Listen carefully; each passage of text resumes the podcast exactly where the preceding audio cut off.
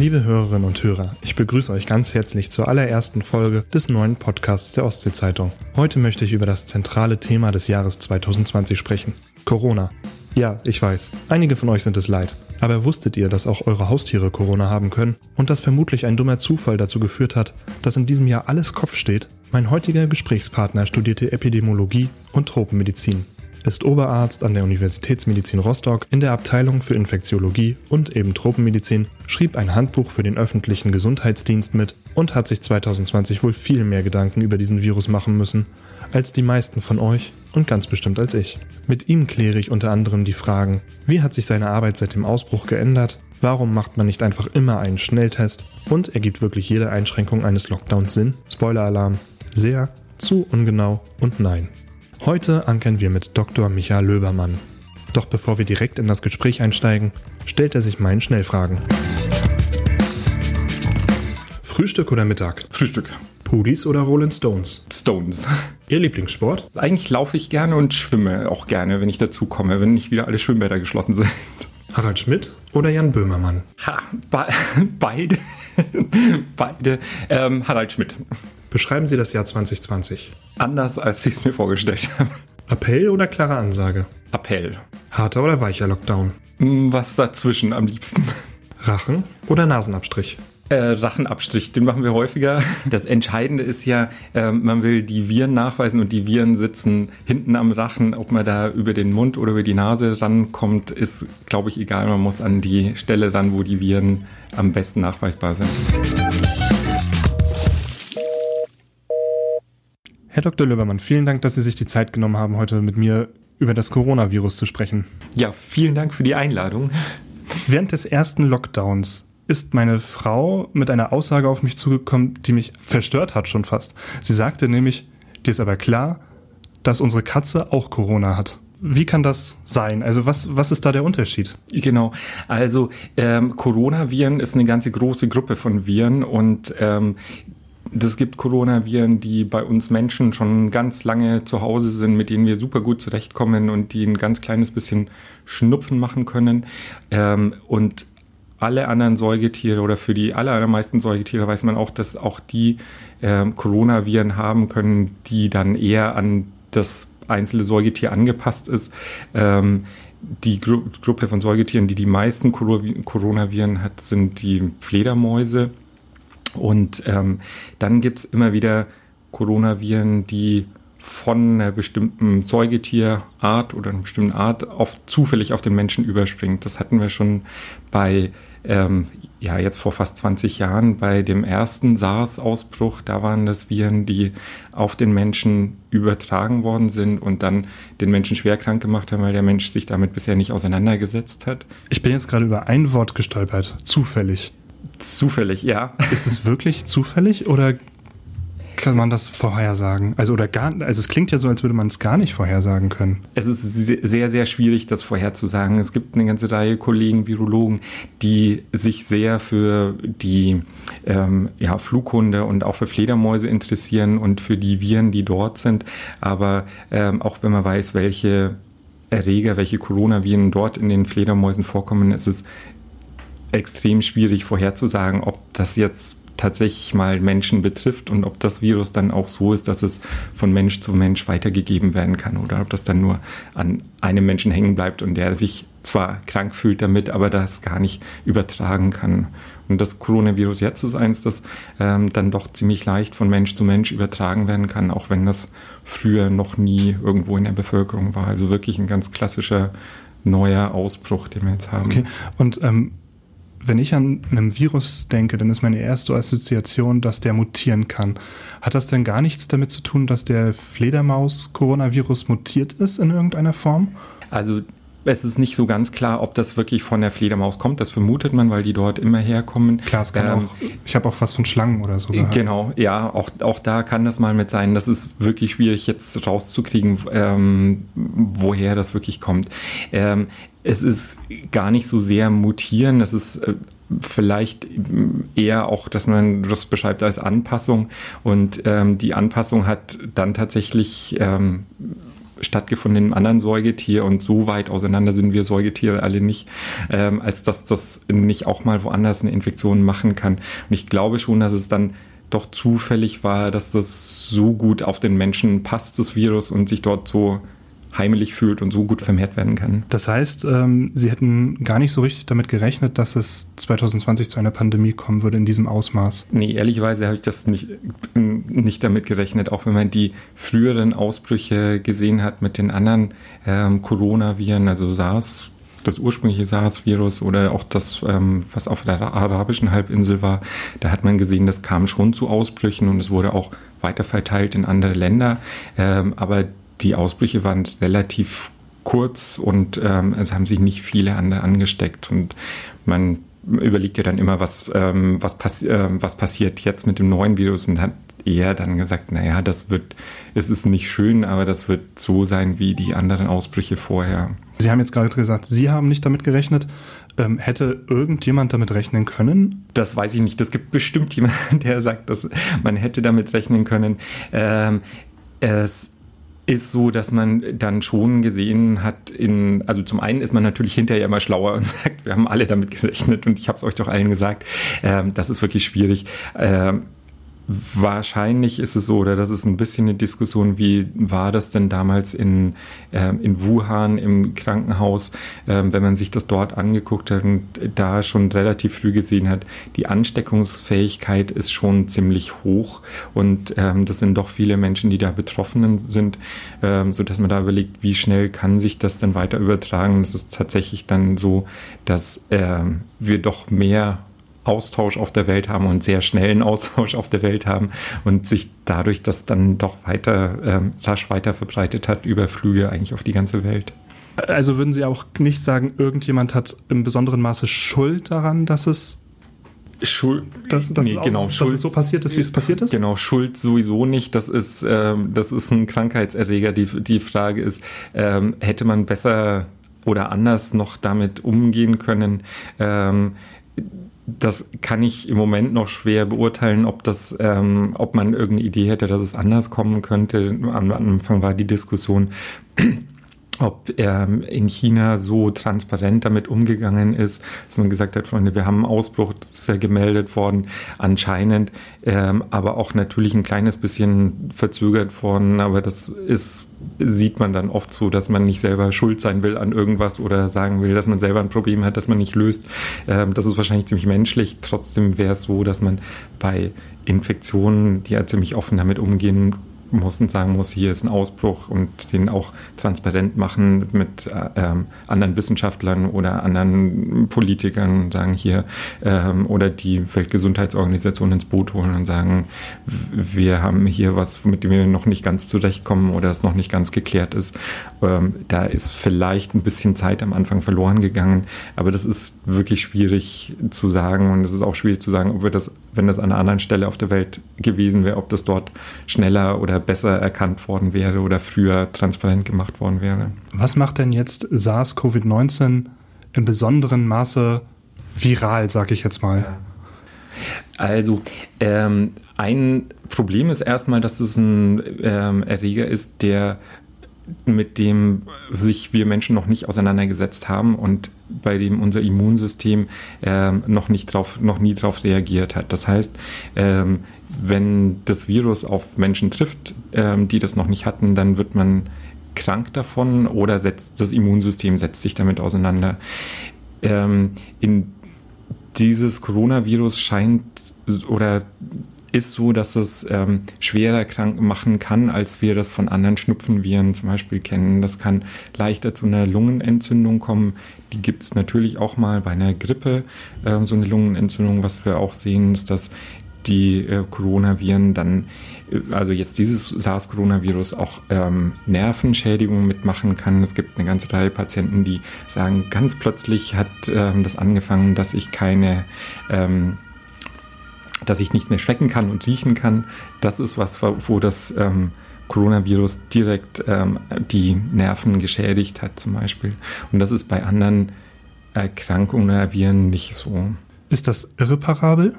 Soweit wir wissen nicht. Also das geht wieder zurück ähm, und, und, auch die anderen Beschwerden gehen zurück. Aber was wir sehen bei Patienten ist, dass es manchmal wirklich lange dauert, bis sie wieder so auf dem Dampfer sind und wieder so gesund sind und sagen, jetzt bin ich wieder so leistungsfähig wie vorher. Deshalb hat sich auch schon ganz früh eine Klinik bei uns hier in der Nähe, äh, eine Reha-Klinik dazu bereit gefunden zu sagen, wir spezialisieren uns auf die Patienten, die Corona hatten und die noch eine Reha brauchen danach. Der Laden ist ausgefüllt, glaube ich immer. Und äh, aber ähm, und die Patienten profitieren wirklich davon und sagen, das ist das ist wirklich was, was ich noch gebraucht habe und ist nicht so wie nach dem Schnupfen, dass man halt dann wieder gleich zur Arbeit gehen kann. Wie hat sich denn Ihre Arbeit gewandelt, seitdem die Fallzahlen so doll gestiegen sind? Ja, wir sind, ähm, wir haben ähm, merken das so langsam, dass die Fallzahlen steigen. Also die Fallzahlen ähm, von Infizierten sind jetzt rasch gestiegen. Ähm, es sind noch nicht so viele Patienten, die dann auf Station müssen, aber es ist deutlich mehr. Das ist ja ähm, über den Sommer hatten wir immer mal ein, zwei Patienten auf Station und jetzt ist es so, dass es immer über zehn Patienten sind, die auf Station sind, ähm, so dass man das schon merkt und natürlich auch die Abklärung ähm, viel, viel häufiger sein muss. Also jemand, der Symptome hat, die können für, für Corona sprechen, die können aber auch eine ganz normale Lungenentzündung andeuten und das ist was, was man immer abklären muss und da dann natürlich alle Patienten oder Mitarbeiter schützen muss. Nun sind Sie ja Oberarzt äh, der Abteilung für Infektionskrankheiten und Tropenmedizin an der Universität Rostock. Ich könnte mir vorstellen, dass durch Corona vielleicht andere Fälle vielleicht hinten runterfallen? Es gibt ja, also Corona bleibt ja nicht die einzige Infektionskrankheit leider. Wir haben ja, es ist ja nur eine zusätzliche, die oben drauf kommt. Genau, das ist ähm, was, was, wo sich alle Sorgen machen. Ähm, bleiben wir mal bei der Tropenmedizin. Da ist es tatsächlich so, dass wir da weniger Fälle haben, weil einfach weniger Leute reisen und ähm, Malaria nicht so häufig ist. Äh, was wir Zum dann, Glück. genau, das, genau, äh, was wir dann gesehen haben, ist, dass ähm, eine Zeit lang weniger Patienten zu uns in die Notaufnahme kam, kamen, so in der ersten Welle. Ähm, und, ähm, und da ist nicht ganz klar, wieso das eigentlich so war, weil man eigentlich genauso viele ähm, Herzinfarkte erwarten würde oder andere schwere Krankheiten, Krebserkrankungen wie sonst auch. Vielleicht war es in der ersten Welle so, dass, dass gerade so diese Herzinfarkt, Schlag, Schlaganfall Sachen ähm, dann doch so sind, dass man, dass da alle ähm, ganz entspannt waren und ähm, sich vielleicht dann doch kein Herzinfarkt gezeigt hat, kein nicht so viel Stress war wie, wie sonst. Also könnte man sagen, der erste Lockdown führte zu weniger Herzinfarkten, ja. mal sehen, das müssen wir noch mal auswerten. Ähm, jetzt ist es auf jeden Fall ähm, nicht mehr so, dass, das, ähm, dass man da einen deutlichen Unterschied sieht. Ähm, ist auch ein bisschen an der Jahreszeit. Ne? Jetzt wird es früh dunkel und kalt und regnerisch, sodass ganz viele andere Beschwerden auch da sind. Und ähm, das sieht man schon, dass da viele Patienten da sind, was auch allen klar ist, dass die anderen Patienten auch alle Behandlungen brauchen und das eigentlich ganz selten so ist, dass man sagen kann, naja, das können wir auch in acht Wochen mal noch machen. Wie hat sich denn Ihr Privatleben gewandelt? Ich meine in Bezug darauf, dass Sie Arzt sind und tagtäglich damit zu tun haben. Also ähm, jetzt erstmal das ohne Arzt sein Privatleben ist wie bei allen anderen, glaube ich, auch ziemlich, ähm, ziemlich übersichtlich geworden, dass man die Familie sieht und ab und an nochmal ähm, Bekannte sieht, aber äh, ganz, ganz klar, Eltern, Geschwister sind weiter weg, da, da wird es dann schwierig, die zu sehen. Ähm, da muss, ist dann Telefon oder Zoom oder sonst was mit dran. Ähm, aber das machen sie tatsächlich, ja? Dass sie dann über ihre Geschwister habe ich jetzt rausgehört. Ja, genau. Über Zoom oder Telegram, Telegram oder was weiß ich nicht. Genau, das versuchen wir. Oder einfach nur telefonieren. Das, das reicht auch mal gut, das Leid zu schildern. Genau. genau. Sie haben ja jetzt auch einen Sohn. Ja. Der ist 15, hatten wir, glaube ich, im Vorgespräch gesagt. Genau. Ähm, und der war auch vom Lockdown natürlich betroffen. Klar. Wie, wie hat er das wahrgenommen? Ja, also den, ich glaube, den aller, allerersten Moment war das erstmal cool, dass eine Schule zumacht, kurz nach den Ferien und wo ganz viele Sachen eigentlich anstanden. Ähm, das war aber ziemlich, ähm, das war nur kurz und dann auch klar, dass es äh, ne, viel, viel nervig, viel, viel mehr nervig ist, als irgendwie cool ist, da mhm. alleine zu sein und sich dann auch äh, alleine zu organisieren und ähm, alle Lehrer haben da versucht, das Beste draus zu machen, waren aber natürlich auch ein bisschen überfordert und ähm, haben verschiedene Methoden genutzt, um den Lernstoff irgendwie ranzukriegen. Aber das ist für die Kinder als Einzelkämpfer dann wirklich schwierig, sich da so zu organisieren, dass man ohne Rückmeldung trotzdem Sachen macht. Sind denn aus Ihrer, Ihrer Meinung nach die, also die Schule Ihres Sohns, ist die, hat die alles getan, was sie tun konnte, oder hätte man noch mehr machen können, oder hätte vielleicht sogar die Landesregierung mehr Inputs geben müssen dazu? Also ich glaube, dass da ähm, schon sehr viel überlegt worden ist, wie kann man ähm, das machen und wie kann man äh, Schutz machen für die Schüler äh, und Schülerinnen. Ich denke, dass es äh, dass man da auch abwägen muss, wie viel Nutzen, wie viel Risiko ist. Man könnte natürlich sagen, es geht keiner mehr in die Schule und ähm, es gibt auch andere Länder, wo das so passiert ist. Das ist, glaube ich, für keinen wirklich gut, ähm, um zu sagen, dann steckt sich keiner mehr an. Ähm, ich, ich denke schon, dass man da so abwägen muss, einfach wie, wie, wie ist der Nutzen, wie ist das Risiko. Was macht die Regierung zurzeit gut und was weniger? Ja, also ähm, ich glaube, dass es immer wichtig ist, dass man, dass man überlegen muss, wo, wo, äh, wozu sind die Maßnahmen da und ähm, das schwankt immer ähm, in verschiedene Richtungen aus, wo man sagt, vielleicht könnte man hier hm, auch noch Sachen mehr machen und an anderen Stellen weniger Sachen. Ich glaube, das ist für die Regierung ziemlich schwierig im Moment da, das, das immer genau das zu treffen, was, was alle gut finden und jeder hat eine eigene Meinung dazu. Was müsste härter sein und was vielleicht weniger hart? Oh, wir können ja noch ein bisschen äh, drauf eingehen. Ähm, das gibt ganz viele verschiedene Sachen. Ich, ich denke, man könnte, ähm, man könnte nochmal überlegen, wie groß sind denn die Risiken in verschiedenen ähm, Bereichen? Ist es, ähm, bin ich draußen oder bin ich drin? Wo muss ich Kontaktbeschränkungen machen oder wo kann ich die gut machen? Ähm, ganz klar, es gibt ganz, ganz viele verschiedene Ecken und jeder hat eine andere Idee, wo, wo gerade Kontakte sind, die vielleicht schwieriger sind oder die problematische sind oder Pro Kontakte, wo man sagt, eigentlich gibt es da kein Problem. Wir laufen draußen im Wind am Strand lang bei dem Sturm jetzt, da pustet es alles weg, da kann ich keinen anderen anstecken. Ähm, und da immer zum einen klares Maß zu finden, sagen, das ist für alle verständlich, wie wir das jetzt regeln wollen, aber nicht zu viele Einzelregelungen zu haben, aber dann auch nicht alles über einen Kamm zu stellen, ist, glaube ich, wirklich, wirklich schwierig. Und da habe ich auch keine ganz gute Lösung alleine. Und welche Vorgaben mussten Sie einhalten auf der Station? Also nehmen wir jetzt mal an, es wurde ein positiver Test durchgeführt. Ja. Was, was ist dann der Werdegang? Wie muss man sich das vorstellen? Genau, also es fängt sogar noch früher an. Das fängt gleich beim Eingang im Krankenhaus an, dass man, äh, dass wir sagen, alle, alle, die das Krankenhaus betreten, kriegen Mund-Nasenschutz, auch in den Zeiten, wo das noch nicht in allen öffentlichen Gebäuden so war, ähm, so dass man da schon mal weiß, Übertragung ist, wird dann viel, viel weniger, wenn jemand Mund-Nasenschutz aufhat, selbst wenn er krank ist. Und dann ist gleich die erste Frage, ist es irgendwie wahrscheinlich, dass jemand Corona haben könnte oder dass er ansteckend wäre. Und wenn es auch nur einen geringen Anhalt dafür gibt, dass da Corona sein könnte als Infektion, dann werden die Patienten isoliert. Das heißt, bekommen Einzelzimmer und die Betreuung ist. Also so quasi schon, wenn sich androht, sie haben Schnupfen, dann wird erstmal vorsichtshalber gesagt, Einzelzimmer genau. und dann Genau. So lange festgehalten, in Anführungsstrichen, bis der positive Test da ist oder genau. der negative im besten genau. Fall? Ja. Okay. Ähm, in, eigentlich ist, äh, das ist auch immer noch der Hauptteil an Patienten. Also man muss nicht Angst haben, dass man mit Schnupfen ins Krankenhaus kommt, dass man ja. da krank ist.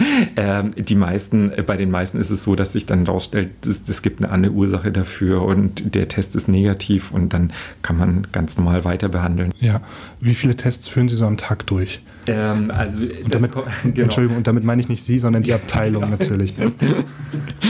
Was? Der hat gar keinen Test heute gemacht. Verdammt. Ähm, also es gibt mehrere Stellen. Es ist so, dass wir im Krankenhaus alle Patienten, die aufgenommen werden, testen, egal ob die Symptome haben oder oh, nicht. Okay. Ähm, so dass man auch ein ganz gutes Bild hat, ähm, wie viele Patienten kommen vielleicht ohne Symptome ins Krankenhaus. Ja. Das ist kein Geheimnis, es sind extrem wenige bisher gewesen. Also die meisten haben wirklich äh, schon Symptome, wo man schon am Anfang gesagt hat, das passt dazu, das könnte dahinter stecken. Ähm, das ist die eine Gruppe ähm, Testung. Die andere Testung ist über unser Abstrichzentrum, wo Patienten kommen können, die Beschwerden haben, wo der Hausarzt sagt, ich habe jetzt nicht die Zeit oder die Kapazität, den Abstrich zu machen. Die kommen dann bei uns vorbei, kriegen dort den Abstrich. Oder auch Menschen, die reisen müssen oder dürfen oder die auch von Reisen zurückkommen, in Quarantäne sind, einen Abstrich brauchen, ähm, die können dort den Abstrich bekommen und natürlich auch jemand, der Kontakt hatte zu Corona-Erkrankungen. Also so zwischen 100 und 300 Proben, zu Spitzenzeiten ein bisschen über 300 Proben. Gibt es denn irgendwie auch Querulanten, die dann reinkommen und sagen, ach, jetzt muss ich mich testen lassen, alles so ein Quatsch hier und ich möchte doch nur morgen nach Österreich reisen und. Das gibt es schon, allerdings ist das, ist das meiner Erfahrung nach extrem selten. Also es ist schon sehr, sehr viel Verständnis da und ähm, schön klar, ja, klar, wenn man sagt, ich muss, ähm, ähm, ich will verreisen und ähm, dann ist es auch einzusehen zu sagen, ich will jetzt nicht eine Erkrankung irgendwo anders hinschleppen und ich zeige wenigstens, ein, ähm, dass ich einen negativen Test habe. Ach, so gehen viele Leute auch ran, ja, dass sie sagen, ähm, ich mache das jetzt nicht, weil ich es muss, sondern weil ich es besser finde? Also das, das passiert auch schon, dass man sagt, ich, ähm, ich wollte die, die Enkelkinder sehen oder äh, ich wollte zu den Eltern fahren, äh, ich will einen Test haben. Auch das äh, passiert manchmal, ja. Was sagen Sie den Leuten dann? Also es ist, auch wenn der negative Test da ist, kann ja trotzdem genau. das Virus schlummern. Genau, also das ist natürlich immer nur, so ein Test ist immer nur eine Momentaufnahme. Man hat, man kann sich anstecken und braucht ungefähr so vier, fünf Tage, bis man davon Beschwerden hat. Und das ist auch die Zeit, die es braucht, bis der Test positiv wird. Das heißt, man kann drei Tage ähm, dazwischen haben, wo, man, wo der Test noch nicht positiv ist, ähm, wo man sich dann doch noch mit anstecken kann, trotzdem, ähm, oder wo man doch noch dann ähm, Beschwerden kriegt und vorher einen negativen Test hatte.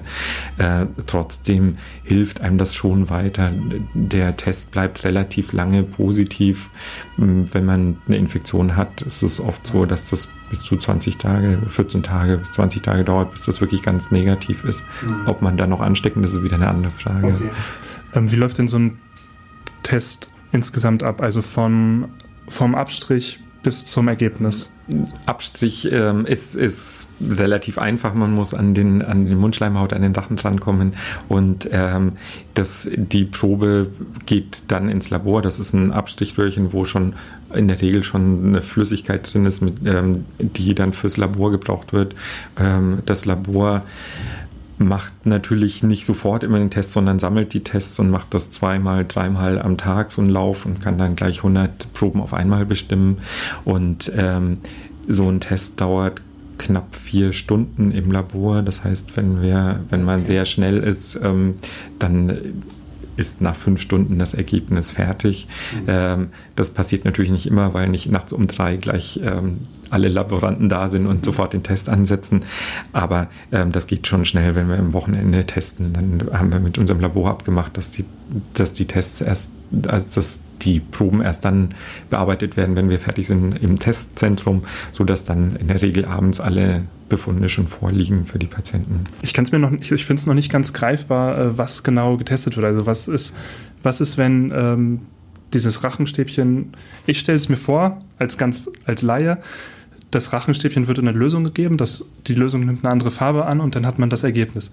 So ist es ja jetzt offensichtlich nicht. Da noch nicht, genau. Es gibt zwei, ähm, über die Lösung sprechen wir gleich mal. Das ist, eine, das ist ein schneller Test.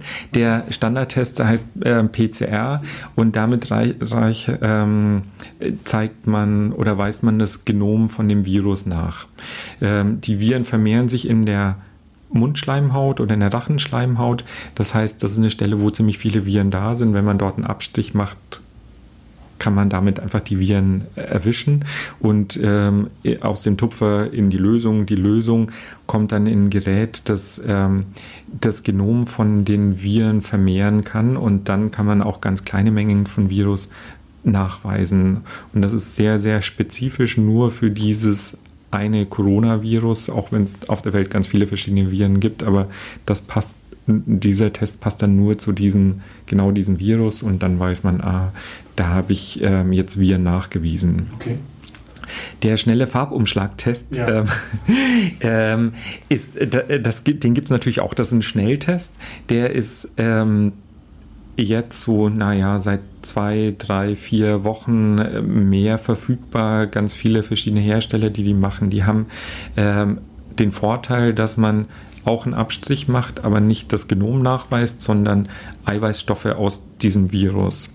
Ähm, die werden nicht vermehrt, sondern nur diese Eiweißstoffe werden da genommen und ähm, die werden auch in der Lösung ähm, gegeben und diese Lösung läuft wie ein Schwangerschaftstest oder andere Tests über ähm, ab ähm, und da gibt es dann an einer Stelle einen Farbumschlag. Wenn der Farbumschlag da ist, heißt das, da habe ich Eiweiß von dem, ähm, von dem Virus nachgewiesen. Das klingt ja jetzt erstmal um einiges leichter. Ist, ist auch leichter. Warum macht man das nicht immer?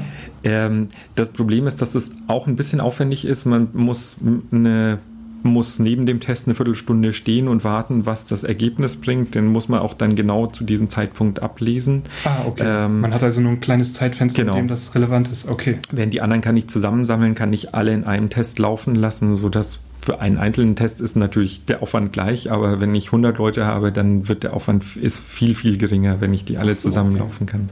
Und der Nachteil davon ist, dass man ähm, viel, viel mehr Erreger braucht, um die nachzuweisen, äh, weil man die ja nicht vermehrt, sondern nur das, was man abgestrichen hat, verwenden kann, um dort raus den Test zu machen. Ähm, deshalb sind die Tests, diese Schnelltests nicht so sensitiv. Das heißt, man kann nicht so leicht Erreger nachweisen, sondern reicht, ähm, kann vielleicht nur so bei 60, 70 Prozent der Erkrankten das nachweisen in dem Moment, wenn man den Test macht. Das, das, ist, ja relativ wenig schon wieder. Das ist ne? der Nachteil dazu. Wenn der Test positiv ist, dann wird man dem schon glauben und sagen, hm, hier ist jemand, der krank ist. Aber wenn der negativ ist und jemand trotzdem Beschwerden hat, genauso wie die, ähm, wie die bei Corona sind, dann kann man auch sagen, vielleicht war der Test einfach noch falsch negativ und ich muss doch noch einen anderen Test machen. Aber jetzt gab es auch umgekehrte Fälle, zum Beispiel, dass ähm, positiv getestet wurde und zwei bis drei Tage später ähm, dann ein negativer Test in Anführungszeichen nachgereicht wurde. Wie kann das passieren?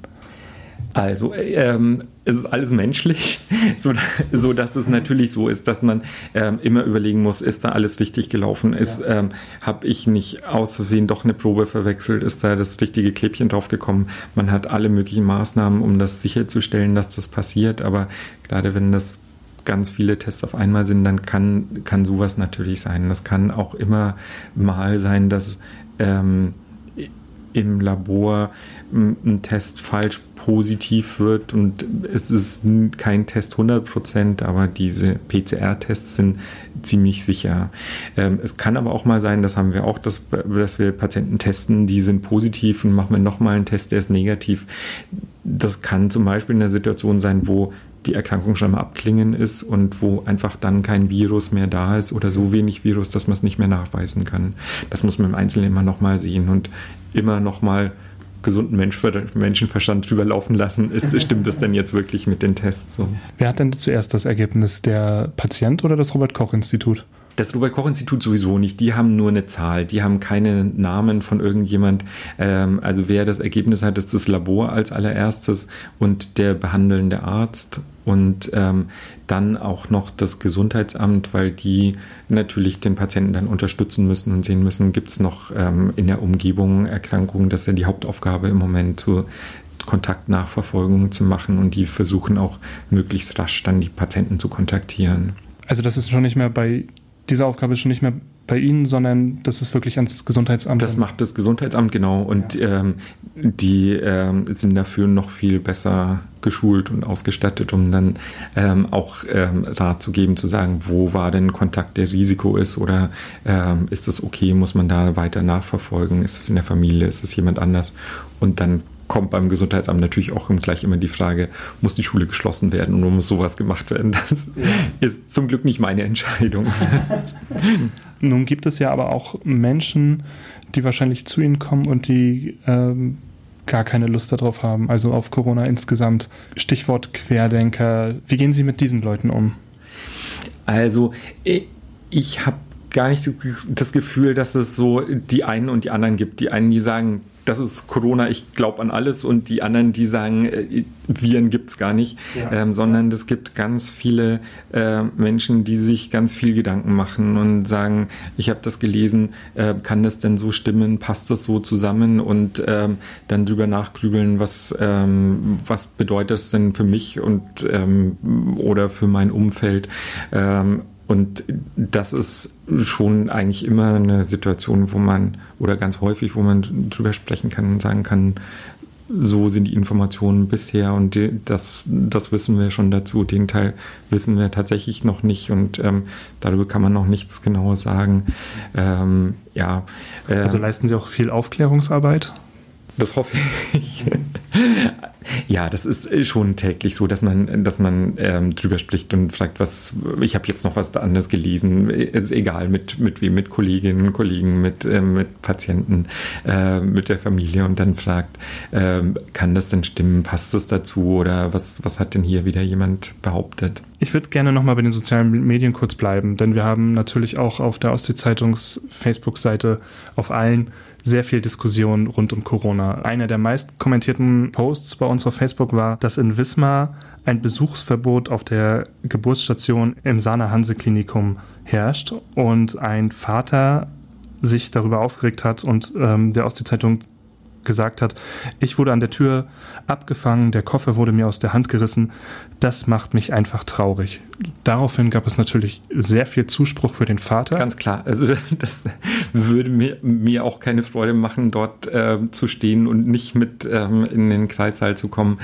Ähm, das ist denke ich, ja nicht nur die einzige Situation. Also die, die Diskussion über Besuchsverbote, die ist ja schon ähm, ein bisschen länger und in, äh, hier war das nie so so streng gehandhabt worden. Ich weiß, in Süddeutschland war es so, dass wirklich ähm, auch ähm, über Wochen äh, ganz strenges Besuchsverbot in Krankenhäusern war und, und von ähm, Bekannten der Vater dort äh, mit einem Schlaganfall war und nicht besucht werden durfte. Das ist was, was man nicht gut nachvollziehen kann. Wir diskutieren das bei uns im Haus natürlich auch immer, wie macht man das? Ähm, ähm, kann man da Besuchsverbote machen oder soll, sollte man die machen? Die Angst ist natürlich, dass wenn ganz viele Menschen ins Haus kommen, dass, dass dann auch ähm, andere Patienten gefährdet werden, einfach weil dort ähm, Infektionen mit eingeschleppt werden. Junge Leute, jemand, der nicht schwer krank ist und sagt, na, das bisschen Schnupfen, ähm, ich gehe doch mal jemand besuchen und ähm, dann eine Infektion mitkommt. Und das sind so die, die zwei ja, Wagenpunkte, die man, die man hat, was, was man abwägen muss, wie, wie gut macht man das. Wir versuchen das bei uns im Haus tatsächlich mit, mit Augenmaß zu machen, zu sagen, ähm, muss denn der Besuch jetzt wirklich sein? Ähm, aber natürlich in, in besonderen Situationen versucht man das möglich zu machen. Es gab auch ähm, Kommentare unter diesem Post ähm, von Leuten, die ihren sterbenden Vater nicht besuchen durften. Mhm. Das ergibt ja aus meiner Sicht gar keinen Sinn mehr. Das finden wir auch nicht. Das, das ist auch so, das, das kann man gut absprechen und sagen, ähm, da kann jemand dazukommen und, ähm, und man kann das irgendwie managen mit Absprachen natürlich und zu sagen, äh, wir ermöglichen Besuche. Dafür, finde ich, ist auch ein Krankenhaus da. Ja, trotzdem sind Sie dafür, dass man die Anzahl der Besucher einschränkt habe ich jetzt so ein bisschen rausgehört. Genau, das ist eine Möglichkeit, dass man sagt, wir, wir gucken, dass vielleicht nur einer am Tag mitkommt oder wenn jetzt ähm, ähm, wenn das ähm, Infektionsgeschehen sich ändert, dass man sagt, muss denn jetzt im Moment das wirklich sein, dass jemand kommt? Das ist ja für die, die ins Krankenhaus kommen, zu Besuch auch ein Risiko, sich anzustecken, ähm, aber auch für Patienten, die da sind, wenn dort dann ähm, ganz viel Besuch beim, am Nachbarbett ist, dann ist das für den nächsten natürlich auch wieder ein Risiko. Und das, da ist aber, glaube ich, schon viel Verständnis da, dass man sagt, ich muss jetzt nicht unbedingt jemanden besuchen, genauso wie man sich überlegt, muss ich jetzt mein, zu meinen Eltern im Moment fahren ähm, oder habe ich da nicht mehr mm, Risiken für, den, für meine Eltern dann da. Aber so eine Situation wie Kreissaal ist natürlich eine extreme, die man versuchen sollte, untereinander zu klären. Also klare Ansage von Ihnen, vielleicht äh, sich nicht direkt abschmettern zu lassen, sondern eher nochmal den Kontakt zu suchen. Zu, muss ja nicht der Live-Kontakt, sondern kann, man kann es ja auch telefonisch machen. Genau, und zu sagen, was, was, was habt ihr für, ähm, für Möglichkeiten im Moment oder muss der Besuch sein oder ähm, wie lange ist jemand noch da im, im Krankenhaus? Das ist ja auch ähm, noch schlimmer oder auch ähnlich schlimm ist es ähm, gewesen in, in Pflegeheimen, wo eine Zeit lang das auch so war, dass gar keiner zu Besuch kommen konnte und ähm, dann die Bewohner in Pflegeheimen aber auch nicht raus durften. Ähm, das hat, glaube ich, auch ganz, ganz viel Trübsal verbreitet für alle Beteiligten. Und da andere Lösungen zu finden, die vielleicht clever sind oder für alle Seiten ähm, gut sind. Das ist vielleicht auch individuelle Lösungen genau. in diesem Fall. Ne? Ja. Oder jetzt zum Beispiel war es ja auch so, dass jetzt mit diesen neuen Schnelltests, über die wir gerade schon gesprochen haben, ja. dass ganz viele Pflegeheime die jetzt nutzen und sagen, wir bieten die unseren Besuchern an, dass, ähm, dass man einen Schnelltest macht. Wenn der negativ ist, haben wir eine ganz gute Chance, wenn keine Beschwerden da sind, dass da auch jemand nicht ansteckend ist und dann besuchen kann. Das, das wäre auch noch eine Option, die man haben könnte zum Beispiel. Wo Sie gerade nochmal auf diesen Schnelltest zurückgekommen sind, ähm, eine Frage, die sich mir oft gestellt hat, so im Nachdenken über, über testen lassen oder nicht. Ähm, ich musste mich einmal testen lassen und das Ganze selber bezahlen wie setzen sich diese Kosten zusammen? Ich musste 180 Euro bezahlen dafür. Ja. Also ich kann es mir nicht so, ich kann nicht so richtig fassen, was das teure daran ist, diesen Test zu machen. Ja. Ähm, also es gibt ja für, ähm, verschiedene Testmöglichkeiten. Ähm, es ist so, dass ein ähm, Problem, ich glaube im Moment sind die, wenn man die ohne irgendwas selber zahlen würde, ähm, um die 100 Euro oder 150 Euro. Am Anfang war es auch so, dass glaube ich mal 180 in Diskussion war. Es ist so, dass ähm, Tests, die in einem zertifizierten Labor gemacht werden, also in einem virologischen Labor gemacht werden, das medizinische Diagnostik macht, ähm, da, da ist es so, dass die Preise vorher festgelegt worden sind. Also das ist nicht der Preis für Corona, sondern das ist der Preis für eine ähm, Virusdiagnostik mit Genomnachweis und PCR. Und ähm, die sind zwischen den ähm, Kassen, den Privatkassen und den gesetzlichen Kassen und den Labors ausgehandelt. Und ähm, der Preis steht fest und der steht auch ähm, schon, ähm, schon vor Corona fest. Für, für so einen Abstrich ist das der Preis. Okay, es gibt jetzt also niemanden, der sich an Corona bereichert oder so. Genau. Man kann natürlich schon überlegen zu sagen, ähm, gäbe es nicht auch Möglichkeiten, das ähm, günstiger ähm, zu verkaufen, aber dann ist ähm, ein ganz kleines bisschen auch die Frage, ob das ähm, ob das dann wieder Wettbewerbsvorteil ist, wenn einer ähm, einen Dumpingpreis mitmacht und alle anderen sich an den festgelegten Preis halten. Ähm, aber da bin ich zu wenig Wirtschaftler dafür, aber das ist, das ist tatsächlich ein Problem, dass nicht jemand einfach ähm, von den ähm, gesetzlichen oder von den Laboren ähm, hingehen kann und sagen kann, Freunde, bei uns ähm, kriegt ihr das für ein Viertel oder ein Achtel des Preises.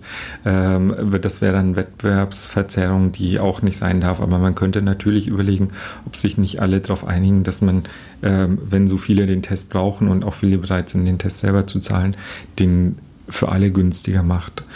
Ähm, es ist ja, das, das, das ist so das, was, was man wirklich überlegen sollte. Wie denken Sie denn vielleicht zum Abschluss, wie hat Corona die Welt gewandelt bis jetzt aus Ihrer Sicht?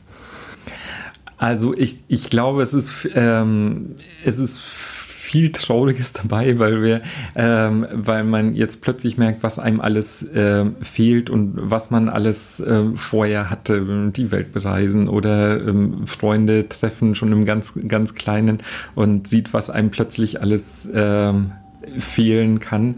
Das kann man ähm, jetzt ja auch positiv drehen. Das, ne? das finde ich natürlich auch so, dass man weiß, okay, das habe ich alles oder das funktionierte alles oder ich habe Reisefreiheit, ich habe, ähm, ich äh, kann Menschen treffen. Ähm, das ist schon eines, was man so im individuellen sehen kann oder merken kann. Ähm, es ist äh, so, dass ähm, schon eine ganze Reihe Patienten noch lange damit zu tun haben, ähm, körperlich, dass man merkt, dass die Leistungsfähigkeit nicht da ist. Das ist, ähm, wenn man die Infektion überlebt, aber was, was, was wahrscheinlich sich zurückbildet und wo man einfach Training, Reha-Maßnahmen braucht. Ähm, das andere ist, ist wahrscheinlich vielleicht auch nochmal was, was man bedenken muss, nicht nur den, den Patienten, der krank ist, sondern der, der durch Corona anders betroffen ist, wo das ähm, Unternehmen wegfällt oder wo, äh, wo die Arbeitsstelle wegfällt, was, was einen auch sehr, sehr, sehr betreffen kann. Und nicht nur der, das, die einzelne Krankheit natürlich. Also ist wahrscheinlich die wirtschaftliche Folge eine größere als die medizinische in den meisten Fällen. Ich denke, auf, ähm, auf Dauer gesehen könnte das so sein. Es gibt natürlich auch Regionen, wenn man so Norditalien sieht, wo in, in kleinen Ortschaften ganz, ganz viele Menschen verstorben sind. Ähm, das ist natürlich auch für, die, für die Ortsgemeinschaften ein ganz großes, ganz großer Schicksalsschlag oder die Familien da. Hm.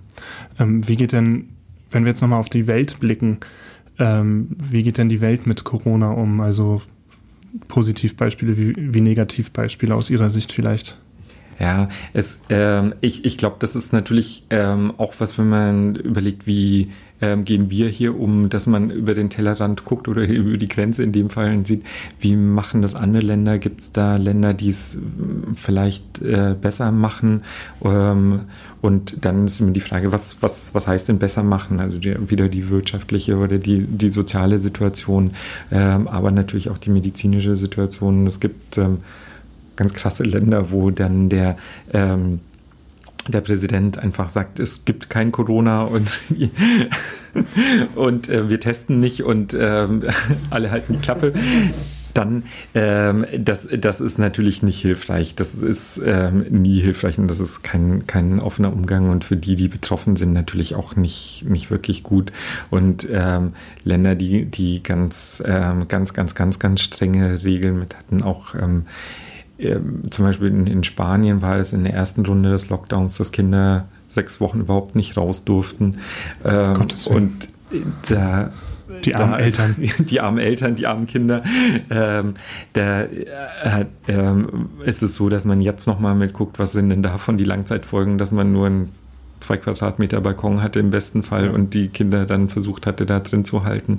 Ähm, das ähm, das, das wäre eines, was, wo man sagt, das ist sehr streng zu einem anderen Land, wo, wo gar nichts passiert. Und äh, ein Mittelweg scheint natürlich das zu sein, ähm, der, der dann günstiger ist. Und da gibt es dann auch mehrere ähm, Wege, wo man sagt, ist das vielleicht in Schweden, haben die das alles viel, viel besser gemacht als wir? Oder gibt es in anderen Ländern so, wenn man dann genauer guckt, ist es so, dass jeder so ein kleines bisschen ähm, in die eine Richtung mehr oder weniger tut, aber alle versuchen, ähm, die Übertragungswege so weit wie möglich zu verhindern und, ähm, und das Leben für die Menschen so gut wie möglich zu halten. Ja.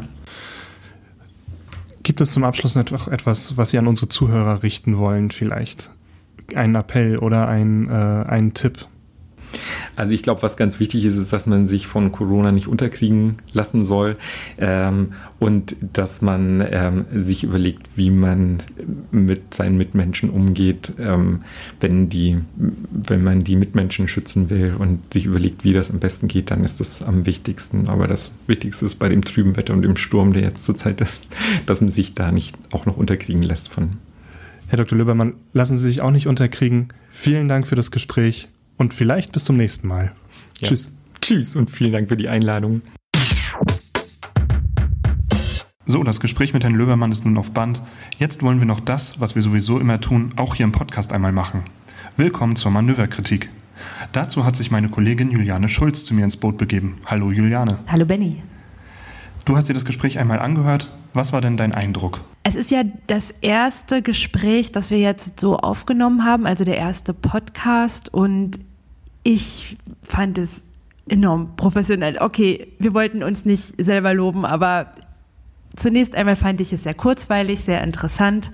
Es hat mir gut gefallen. Das ist doch schon mal schön zu hören. Jetzt kommt das große Aber. Ich bin ja jetzt nicht eingeladen worden, um zu nur, nur auf Kuschelkurs zu gehen und ich bin ja allgemein äh, relativ bekannt für offene Kritik, weil ich aber auch Kritik gut einstecken kann. Ich bin übrigens nicht dafür bekannt, dass ich Kritik gut einstecken kann, aber wir versuchen mal, ob es jetzt hier zu Schlägen kommt. Na, so what? wir fangen mal an. Also, was äh, mir wie gesagt gut gefallen hat, ist, dass ich das Gespräch sehr kurzweilig fand, dass ich ähm, den Gast sehr authentisch fand, gar nicht gestellt oder so. Er hat gelacht, äh, an Stellen, wo jeder normale Mensch lacht, wenn er sich nicht verkneift.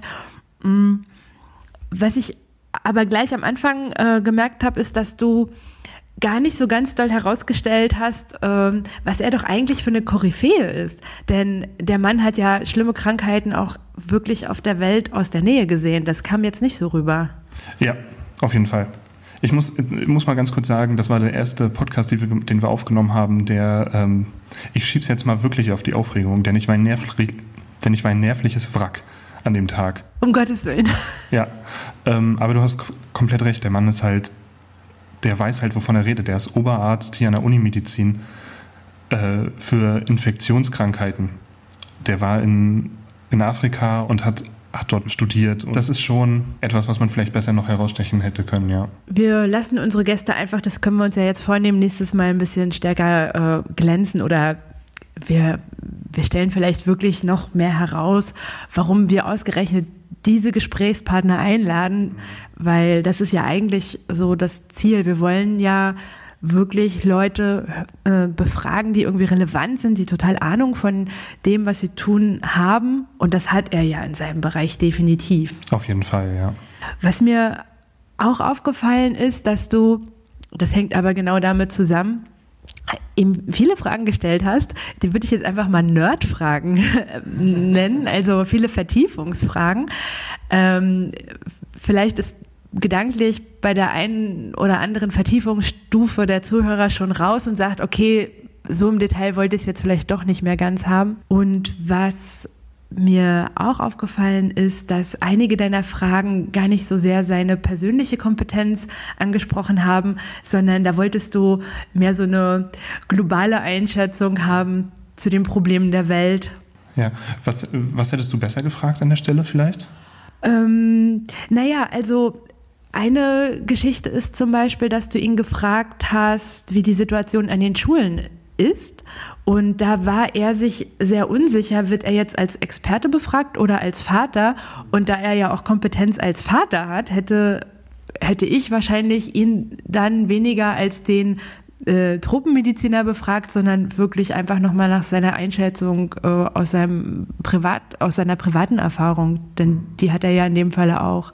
Ja, okay. Sehe ich ein, nehme ich hin. Auf jeden Fall. Das mach, werde ich das nächste Mal ein bisschen anders machen. Also du meinst den ähm, das Gegenüber ein bisschen mehr in seinem Charakter wahrnehmen, oder? Ich glaube, der ist, der will sich nicht so, wie ich das jetzt wahrgenommen habe, so in den Vordergrund spielen. Genau. Und er will seine, will sich ähm, nicht so gerne zu Dingen äußern, wo er jetzt nicht wirklich die absolute Fachkompetenz hat. Und das hat man ja auch gemerkt bei der Frage.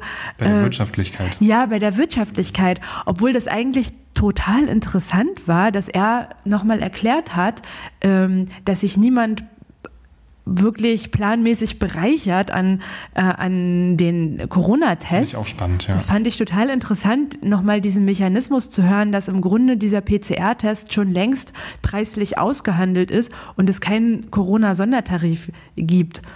Dennoch ist es ja eigentlich nicht seine Kernkompetenz gewesen und man hat gemerkt, dass er ja eher zögerlich sozusagen darauf antworten äh, wollte. Was aber der positive Effekt bei dieser Art der Befragung war, ist, dass man ihn eben auch als ähm, als normalen Menschen wahrgenommen hat. Also er ist, na klar, Arzt, aber er hat nicht auf jede Frage eine Antwort. Und ähm, das fand ich eigentlich total angenehm. Und das ist ja auch eine Stärke, wenn jemand nicht, obwohl er als Experte geladen ist, vorgibt, zu jeder Frage eine Antwort zu haben. Also rein menschlich hat er damit ja auch total gepunktet. Auf jeden Fall, ja. Genau. Also er ist allgemein kein Typ gewesen und das fand ich sehr, sehr angenehm, der nichts, äh, nichts, nichts sagt, wo er sich nicht hundertprozentig sicher ist. Genau. Was ich allerdings ähm, dann wiederum sehr schön fand, war die Stelle, als er Entschuldigung, als ich ihn damit konfrontiert habe, wie das in sozialen Medien geteilt wird und wie das wahrgenommen wird. Die Stelle, an der er ähm, ich diesen Facebook-Kommentar vorlese über den Vater, der seinen, ja. seinen Sohn nicht oder seine Tochter, seine Neugeborenen nicht besuchen darf aus irgendeinen Gründen. Da fand ich, hat er relativ gut geklärt, dass es eine Einzelfallentscheidung sein kann. und dass man sich darauf berufen soll und dass man nicht ähm, sich abspeisen lassen soll, sondern vielleicht nochmal eher ins Gespräch gehen soll.